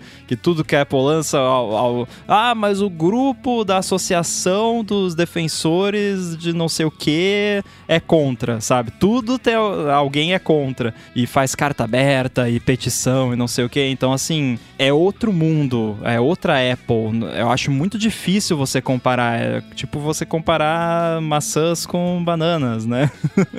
com perdão do, do trocadilho. Então é, era outra coisa, numa escala muito diferente. E talvez também a questão do estresse do, do Johnny Ive e tudo mais não foi só uma questão organizacional e de dinâmica ali de trabalho, foi uma questão de escala também, de tipo, cara, a empresa não é mais o, o, o fundo de quintal ali, a garagem que você vai lá e faz o negocinho agora. A gente tem, né, assim, um milhão de preocupações aqui. Então, eu acho que tem muito esse lado também que é muito ignorado nessas discussões, quando a galera começa a falar que não, mas na época do Jobs, né, quando o Ken Koshenda vai lá no Twitter e fala, não, uhum. mas a gente fez o iPhone, era um time de cinco pessoas, né, não sei quantas pessoas, mas eram muito poucas, é, e com menos de não sei quantos milhões, né, custou bem menos do que o negócio do, do Facebook lá. É, é divertido, é, é engraçado, é legal, é curioso, é incrível, é funcionaria hoje? Não, não. porque é outra Apple. Tem e, e, outra, né? A gente não sabe qual é a veracidade disso, né? Qual é a.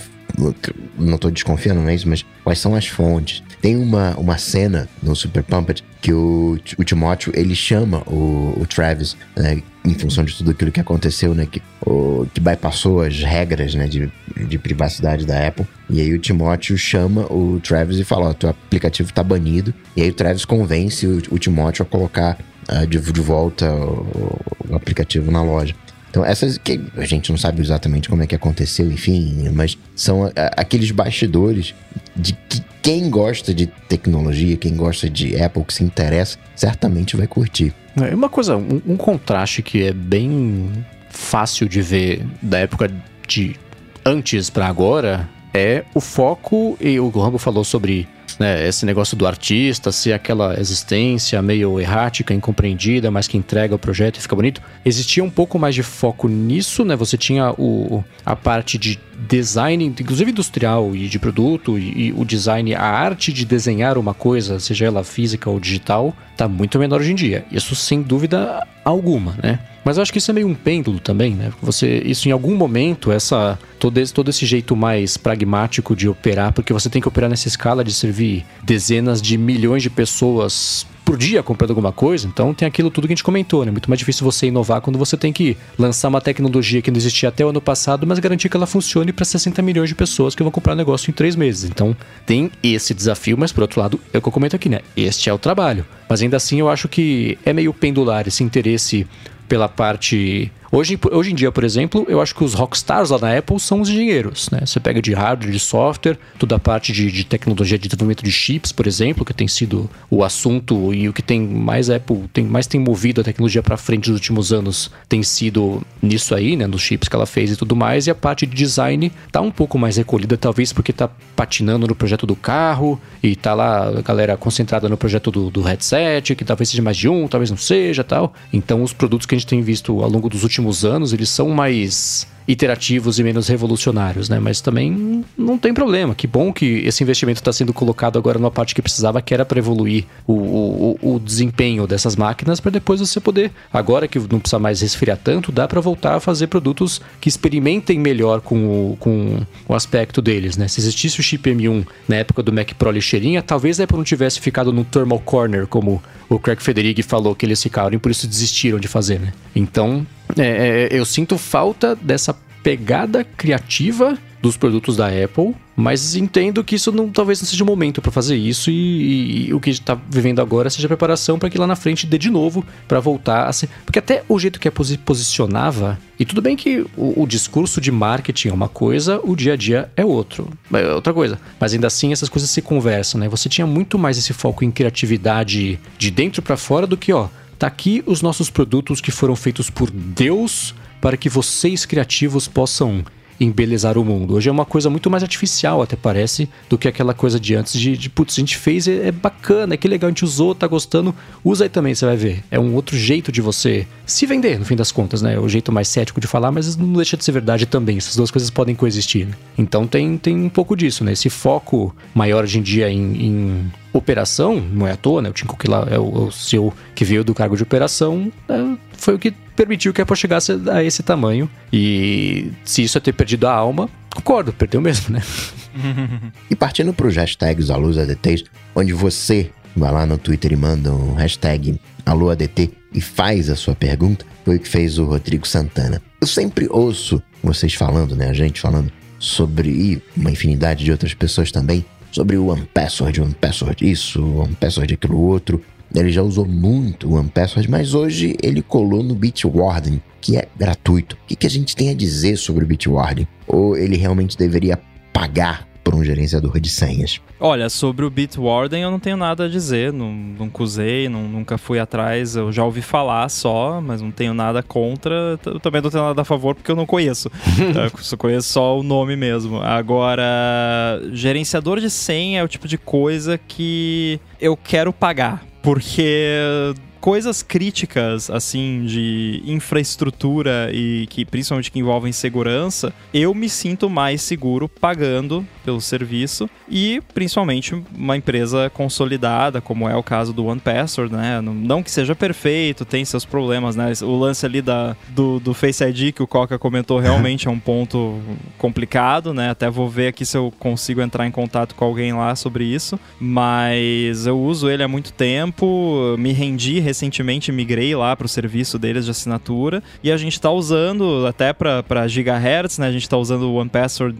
empresarial lá, compartilhado, que aí a gente tem acesso lá às, às coisas da empresa e tal. Eu estou usando o, a, o pacote familiar também aqui, então eu, gost, eu gosto do serviço, sempre gostei do, do, do app. É, a versão nova para Mac começou capenga, o pessoal tá reclamando muito, mas eu instalei a versão final aqui não tenho do que me queixar sobre ela. E é, é aquela coisa, eu me sinto melhor pagando por um serviço desse tipo. É, por mais assim, ah, mas o. Eu não sei se é o caso do Bitwarden, ah, mas o meu gerenciador sem é open source e tal. É, que bom, beleza, que bom, mas é assim, se pararem de dar manutenção nele, né? Não quer dizer que ele não é seguro por ser open source ou por ser grátis. A, a, maioria deles provavelmente é seguro. E por ser open source até tem chance de ser mais seguro. Mas é a garantia de que tá, vai estar tá funcionando e se der algum problema você vai ter alguém para você reclamar, basicamente. Essa, essa é a minha filosofia uh, sobre quando usar uma coisa paga ou não. Sempre que a pessoa fala paga, né, deveria pagar quando fala de preço. Isso levanta aqui algumas né, uns arrepios, porque eu acho que a mágica de um produto não tem a ver com preço. O produto é mágico ou ele não é mágico. Preço não faz diferença. Vai fazer diferença se eu posso ou não comprar, pagar, enfim. Mas é, o meu ponto é: se o Apple Watch fosse mais barato, você ia comprar dois, eu ia usar um em cada braço, ia comprar três, ia comprar um pro cachorro também. Assim, é, acho que preço na mágica do produto não faz diferença. Vai, vai fazer diferença na, na aquisição. Então, sempre que alguém, ah, peraí, mas eu queria gratuito, não sei o quê. É, acho que esse não é o, o, o ponto. O ponto é se o produto atende aquilo que você precisa. Ah, mas eu tenho anúncio, ah, então vou pagar. Ah, são outras decisões, mas não tem a ver com a mágica do produto em si. Eu acho que o OnePassword ele é sim consagrado. O Bitwarden eu acho também né, consagrado. Open source, não tenho nenhuma. Em alguns casos eu diria até que o Bitwarden funciona melhor que o OnePassword, porque eu tenho muitos sites, muitos serviços que rodam na mesma URL, só mudando a porta. E o OnePassword não reconhece a mudança de porta. Então eu entro para me logar num, num, num, determinado serviço e aí eu vejo 300 logins.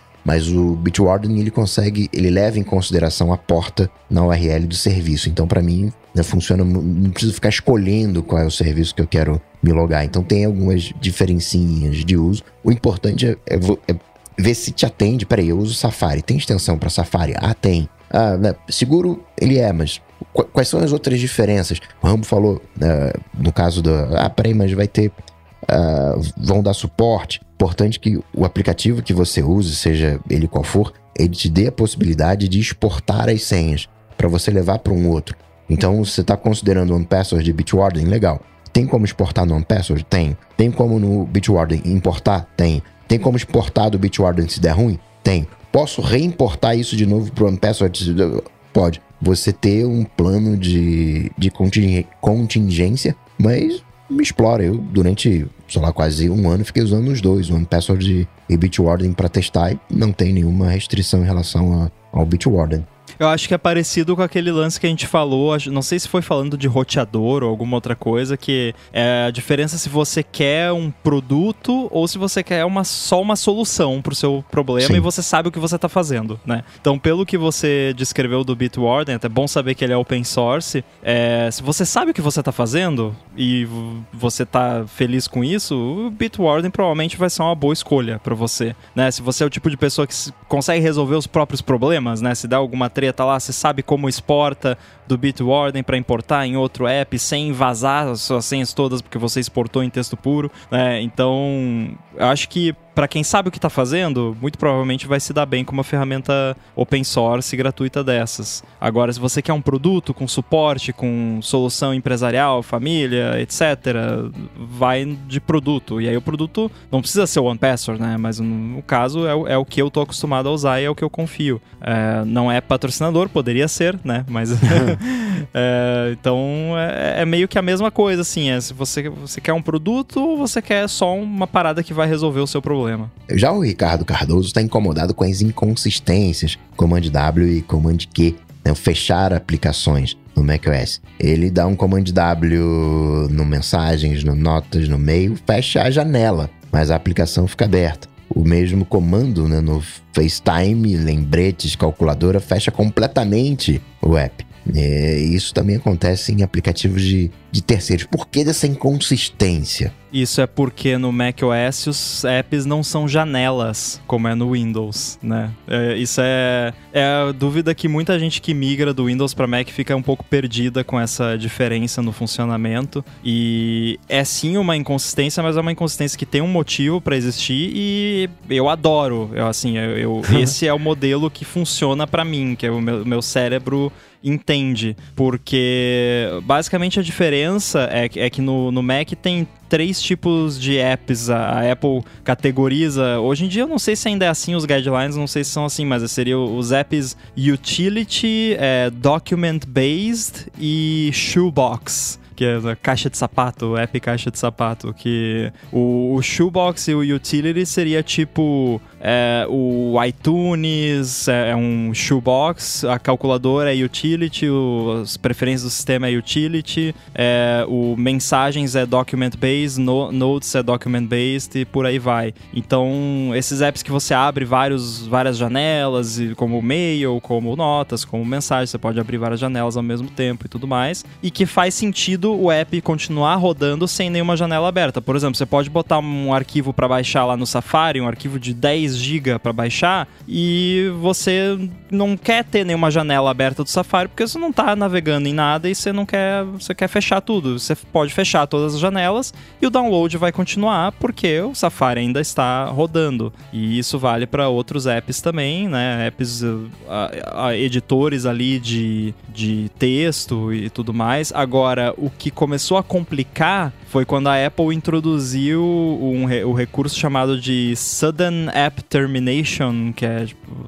ter encerramento repentino de, de apps, alguma coisa assim, que tem apps que mesmo sendo document based e não sendo o tipo de app que, que deveria encerrar quando você fecha todas as janelas, eles acabam tendo esse comportamento quando você sai do app, porque o, o que tá subentendido é, ah, você tá sem nenhuma janela aberta nesse app, você saiu do app, você foi pro, pro Finder, saiu do Xcode, foi pro Finder, saiu do Preview, foi pro Finder, então eu vou encerrar o app. Isso é o Sudden App Termination, que normalmente esse app continuaria aberto, mas eh, o, o sistema entende que você não quer mais usar ele. E aí já começa a ficar confuso, porque não- nem todos os apps suportam isso. E, então talvez isso tenha sido um erro da Apple, mas no mais, assim, eu acho super bacana, porque você tá, o controle tá nas suas mãos. Se você vai usar o Safari eh, ainda, sim ou não. Se sim, você dá um Command W, se não, você dá um Command Q. E a minha coisa favorita, que inclusive eu recomendo quem não tem esse recurso, essa configuração, testar, que é no, nas preferências do sistema em geral, tem uma opção que é é, fechar as janelas quando encerrar um app. Eu não sei como é que tá traduzido isso. Eu deixo isso desativado. Por quê? Porque eu adoro poder, por exemplo, no tô Sketch, aplicativo de design, tô com 20 documentos abertos ali que eu tô fazendo alguma coisa ali e tal. Ah, vou parar agora, vou ir fazer outra coisa que não tem nada a ver com isso. O Sketch tá usando memória ali e tal. Command Q, tá ali o arquivo, não tá salvo, eu nem dei nome pro arquivo, tá ali untitled 1 2 3 4 10. Command Q, acabou, não preciso me preocupar com isso. Não vai perguntar se quer salvar nada. Depois eu abro o sketch, tá tudo lá, todas as janelas exatamente no mesmo lugar, os documentos exatamente do jeito que estavam. Isso é uma das minhas coisas favoritas, assim, de poder simplesmente, ah, não quero mais saber disso, depois eu volto, comando Q, acabou e volta tudo como tava. Então, é, eu gosto, caso não tenha dado pra perceber, do modelo de. modelo de como o Mac lida com processos e janelas. É uma questão que eh, tem que aprender, né? Tem que entender como é que funciona. Mas eh, eu entendo que pode ser um pouco confuso pra quem não tá acostumado. Eu acho muito louco como a fiação cerebral varia, né? De caboclo pra caboclo. Eu, eu acho que é por trauma do Flash no PC, que eram duas coisas instáveis juntas e menos com menos não dava mais nessa época, que eu sou incapaz de trabalhar em qualquer documento não salvo. A impressão que eu tenho, enquanto. é O Word, que seja qualquer coisa, se eu abro e começo a trabalhar nele, a impressão que eu tenho é a mesma urgência de, de salvar como se eu estivesse escrevendo no, no banheiro. No espelho de vapor de banho, assim.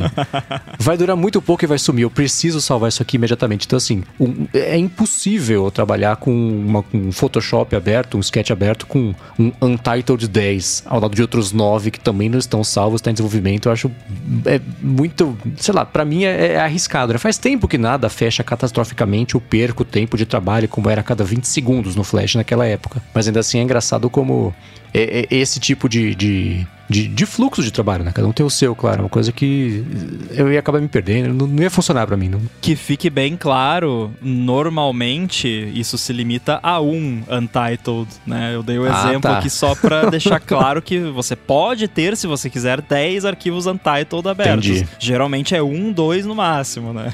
Então tá. Ah, e quando é um arquivo que você hum, já salvou e você editou, que ele tá com a bolotinha lá, que tá modificado, aí ele salva. Você dá o comando Q, ele salva automaticamente, né? Então, nesse caso não faz diferença. Se- Seria o equivalente a você apertar comando S e comando Q logo em seguida. Eu quero saber do Coca. Coca tem, tem algum hábito de desses no, no Mac? Ou é tudo automatização? É, ou se você vira o olho pro Eu- lado, ele já fecha tudo. Se eu viro o olho pro lado, ele fecha tudo. O... eu abro, por exemplo, abro a minha agenda. Cinco minutos de inatividade, fecha a agenda. Até porque o gerenciamento de memória do, do Mac, você não carrega. Você abre um aplicativo. Ele não destrói todo o aplicativo e libera a memória.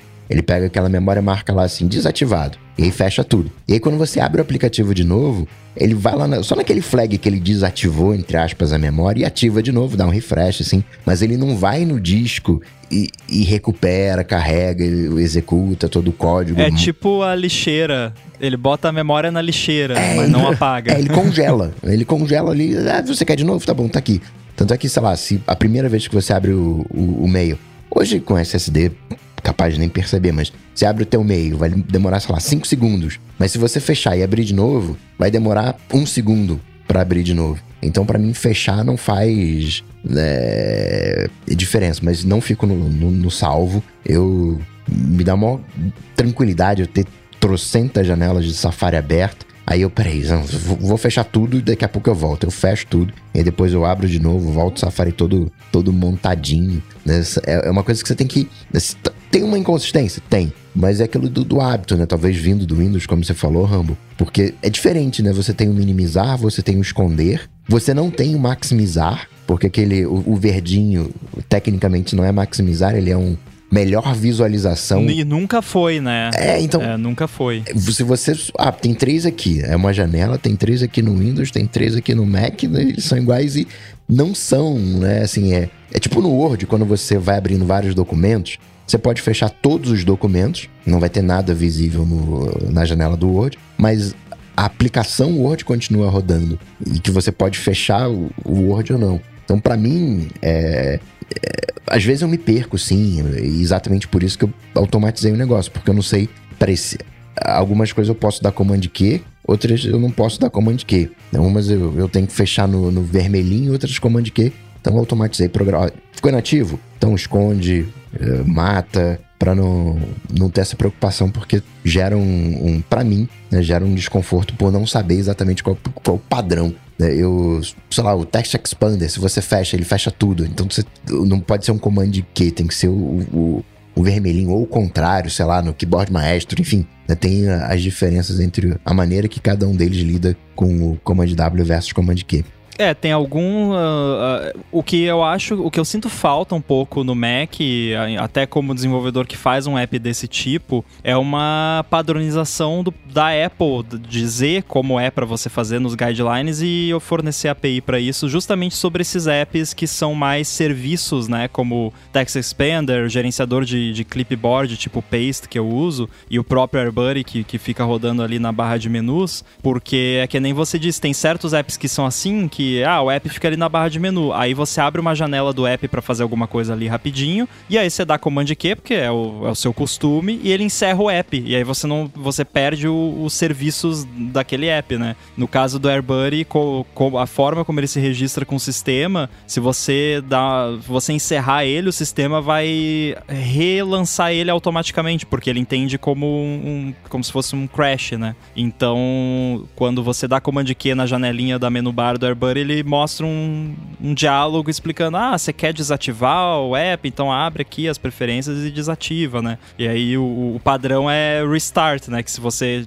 Aí ele faz o que seria o Command Q que o sistema vai rodar de novo. É, então tem certos apps que são edge cases nesse caso. Uhum. Agora você mencionou minimizar, eu não minimizo janela no, Mac, é muito raro eu minimizar alguma coisa. Eu só escondo. Eu adoro o Command Option H, que é o de esconder outros. Então você tá ali numa janela do Safari, tem um monte de janela espalhada na tela te atrapalhando, aperta Command Option H, ele esconde tudo que não for o Safari. Isso é fantástico. Nossa, acabei de perder uma boa agora. Tá? Eu uso direto isso aí. Se você clicar no, no seu desktop, no- que vai, vai ativar o Finder, você apertar Command Option H, ele esconde tudo, vai ficar só o, o Finder. Olha que legal. Eu acabo usando muito no MacBook os comandos de.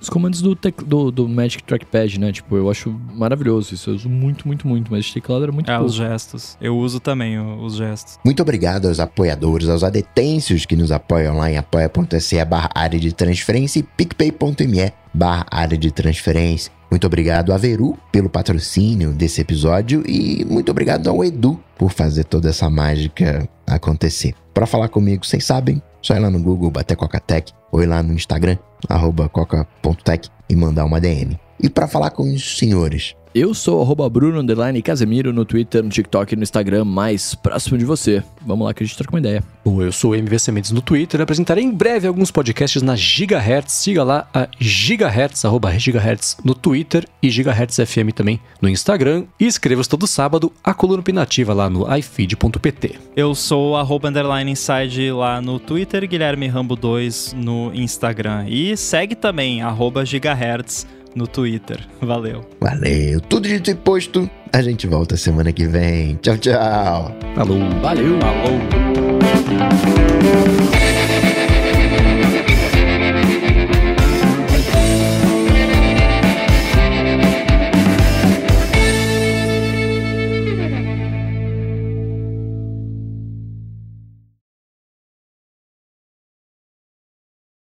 Jontas comentou ali 17 graus no Rio de Janeiro. É, engraçado é que a diferença sensorial é, é incrível, né? Porque eu vejo 17 graus, eu penso, tá, e daí? tá bom, né? Não, 17 graus tá é gostoso. O pessoal aqui no, no condomínio aqui fica doido comigo, que eu saio pra passear com o cachorro às sete e pouca da manhã de camiseta. Hoje tava, sei lá, devia estar uns 15 graus, mas pra mim é de boa, assim, né? tipo, a não ser que eu fosse ficar muito tempo na rua parado, Aham. assim, no vento, alguma coisa, mas eu boto uma calça só. Aí, aí abaixo de 15, aí, aí o bicho pega, aí começa a ficar bem desconfortável. Aqui em São José a sensação térmica essa noite vai ser de 5, então Hum, vai ser bem congelante. Eu peguei 5 graus em Campos, cara. É, é bem úmido, né? E aqui em São Paulo tá 9 agora. A sensação térmica tá 11 aqui agora. Qual foi a menor temperatura que vocês já presenciaram no Brasil? Que vocês estavam no lugar, não que vocês viram no, no noticiário, né? Ah, eu acho que eu peguei, eu acho que eu peguei Ah, porque 8 aqui em São Paulo. Fora é mano. fácil, né? Ah, eu estava do Canadá, né? Aí é, é moleza, né? Não, eu fui, acho que menos 3 lá no Rio Grande do Sul, lá na minha cidade. É, Foi, eu não sei, eu nunca tipo, sei, não sei se já zerou, não. Bizarro. Minha vida sempre esteve em São Paulo, né, no Brasil, então a variação térmica ela é meio previsível, assim, no, no E máximo. o pessoal sei de lá, São um- Paulo adora cinco, falar que São quatro. Paulo é frio, né? É, né? Ô, cara, Mas 9 não. graus agora. É por comparação com o Rio de Janeiro, São Paulo é frio, né? É, exatamente. é, mas era engraçado, o pessoal aqui do, do Peixe era quase todo mundo era do Rio e só eu ali do Rio Grande do Sul e meia dúzia de gente aqui de Santa Catarina. Daí era bem assim, tava 18 graus, a galera já botava um casaquinho, luva. Nesse fim de semana eu fui pro Espírito Santo, uma cidadezinha chamada Baixo Guandu. E aí lá tava, sei lá, 25 graus, tinha uma senhorinha toda encapotada, assim, que, e eles falando, não, pra gente aqui já tá frio, porque aqui a temperatura normal é 30 e poucos já. Ah, mas é uma senhorinha, né? Ah, é, né? Tem isso. Mas, mas foi engraçado que teve esse papo também, que todo mundo, né, pra, ah, vai fazer um frio nessa próxima semana, meu Deus, o assunto foi o do carnaval, do, do, do casamento foi o frio. E aí, é, o lance deles, ah, já aqui já, já baixa de 25, a galera já começa a colocar uma blusa, uma manga comprida, já deixa as bermudas em casa. Eu, eu sou adepto do bermuda lifestyle, né? Então eu saio de bermuda, não importa a temperatura. Mas eu confesso que aqui em casa, hoje especificamente, até porque eu tô dodói, eu tô, eu tô de calça e roupão, porque, mano, tá frio, velho. 8 Hugh graus não, não é pra mim, não. Eu fiquei curioso pra ver co- como que o Yoshi ia, ia reagir ao frio, né? Hum, e aí? Ah, tá nem aí, não, não muda nada. A, a moça lá do que cria lá, é, eles são de São Paulo, né? Aí ela falou que eles são uma raça calorenta, ela falou. E é bem assim mesmo. Eles são, são quente. Aí eu, quando tava calor, ele ficava deitado embaixo do, de onde cai o, o ar-condicionado, assim. Uhum. E aí agora hum, não. Ele tem uma caminha, ele não deita na caminha, deita no chão. Não tá nem aí. Sai de manhã todo feliz pra, pra correr no frio. É, Eu gosto, eu não sou friorento, mas eu, pre- eu fico confortável com a temperatura um pouco mais quente. Então Eu não é que eu também. sinto frio com facilidade, mas eu prefiro estar sempre mais aquecido do que eu acho que a média, assim. Então, Não, eu também, eu não. Eu não tenho. n- n- É que nem você, eu não sinto mais frio do que a média, mas eu gosto de climas quentes. uhum. Eu prefiro ma- mais quente do que mais frio, porque Sim. o calor pra mim é mais fácil de eu me acomodar ao calor do que eu me acomodar ao frio, porque eu odeio usar muita roupa, Uhum. eh, que é o que geralmente o pessoal faz na época frio. E eu nunca gostei muito de ar quente dentro de casa. É, por exemplo, agora eu até tô com o ligado aqui, mas não me sinto confortável assim, me sinto muito Tem mais um cheiro confortável. estranho, né? É, sei lá, parece que fica pesado o ar assim, e eu É. tenho Abafado, né? E eu tenho enxaqueca, às vezes, também no frio, Hum. assim, quando fica muito frio, me dá umas dores de cabeça, assim, as coisas. Então, meu corpo é- foi adaptado pro, pro calor mesmo, me sinto melhor no calor. Eu gosto de viajar no frio. Eu acho mais legal a viagem no frio do que no. Mesmo temperatura amena, nem, nem em comparativo com calor, assim, mas eu acho mais, não sei. Eu, eu, eu, eu tenho mais, sei lá, mais prazer em viajar no frio. Na cidade andando, com friozinhos, né? Você anda meio Não, mim, assim, é legal. o, o ideal é ali 20, entre 22 e 26, assim. É não ter que pensar perfeito. a respeito, né? Exato, exato. Porque aqui, né, nossa, minha cidade lá no sul, que é um é cercada de morro no verão, não, não tem vento, nada, fica 40 graus e sem uma brisinha, assim, né? Nossa. Tipo, Nossa senhora. nada. Aí você sai na rua, parece que você tá entrando num forno. É terrível, né? Aí também não é gostoso, não é agradável, mas pelo menos dentro de casa você tá no ar condicionado lá e não tá sentindo nada. É, e é uma coisa que eu nunca tive em casa, ar-condicionado. Eu tenho agora, no quarto aqui no apartamento novo, mas nunca fez parte da minha realidade. Nem ar quente, nem ar frio. Eu, eu tinha um ventilador no máximo, circulador de ar. Aí no último inverno, no apartamento de São Paulo, que era muito gelado, eu me rendi e comprei um aquecedor mesmo. Aqueles de chão, né? Que tem um, um coilzinho, é como se fosse uma torradeira, no fim das contas, né? E aí você liga na tomada, ele acende e, e só. E aí aqui agora tem ar-condicionado no quarto. Que é mó gambiarra, ligaram na, na, na- na- fiação de luz, é, foi um rolê pra trocar a, a- a- a energia aqui de 110. Eu até contei, né, de 220 para 110 e tal, mas enfim. Uhum. Então só agora eu tô me acostumando a ter a possibilidade de ter ar-condicionado se eu quiser pra dormir. Não é pra, em todo lugar, né, Pra dormir, mas é aquecedor também. Nunca tive na minha casa, nenhuma das casas onde eu morei aquecedor e aqui tem também. Então, toma banho com água quente, água quente na torneira, também é uma coisa que nunca fez parte da minha realidade, assim. Então tá, tá divertido ainda, sabe? Não, peraí, peraí. Você falou, você falou toma banho de água quente? Não, a- chuveiro elétrico eu tive, Ah. né? Não, não, Tá, né, ok. não morava numa tribo indígena, mas numa aquecedor a gás é uma coisa que eu nunca tive. Ah, pode crer. Eu comprei hoje uma lareira ecológica. Ah, que você coloca, coloca, sei lá, álcool, alguma coisa assim, e aí você fica queimando por umas horinhas ali. ela queima animais ao invés de queimar planta, é ecológica. É, ecológica. Você comprou uma churrasqueira.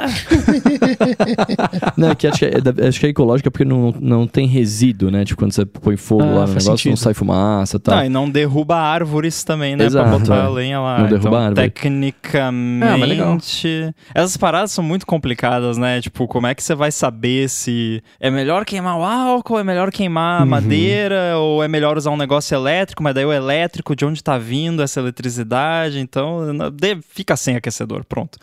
Mas ela é portátil? Ela, é pequi... cara, é pequenininha, tem, tem vários tamanhos, né? Essa que eu comprei é pequenininha, tipo, ela tem, acho que 30 centímetros por- e 16 de altura, um negócio assim. Você coloca lá o combustível, cabe 700 ml de álcool, que pelo que tá escrito no anúncio, queima em duas horas, né? Fica duas horas rolando fogo ali. E aquece o ambiente de até 30 metros. A minha sala aqui que eu tô é pequenininha, né? Então, é o suficiente. Não pode usar em lugar fechado, né? Não, não, de jeito nenhum, tá ligado? Senão você vai se Mas- matar. Então, fi- É, inclusive, fica o sim. aviso aqui pra quem está ouvindo, pelo amor de É. Deus. Todo, todo inverno, né? Ou todo, toda onda de frio que dá, o pessoal sempre avisa, né? Não, não queime coisas dentro de casa.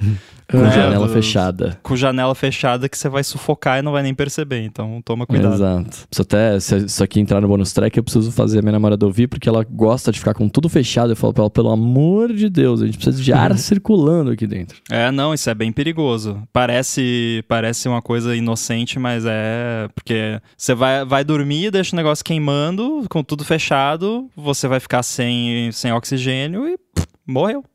Você vai morrer, não vai nem perceber. Tinha uma campanha muito boa que era sobre isso também, que era uma galera dormindo submersa, assim, e, né, como se tivesse. Não, não é afogado, mas tava embaixo. Tipo o clipe do Ozzy, o No More Tears, tá tudo bem embaixo d'água, assim, o quarto, né, as coisas meio flutuando, assim, e falando que é exatamente isso. Você né, não percebe o que tá acontecendo e. Não é nem quando percebe já é tarde demais, né? Não percebe e aí já é tarde demais, né?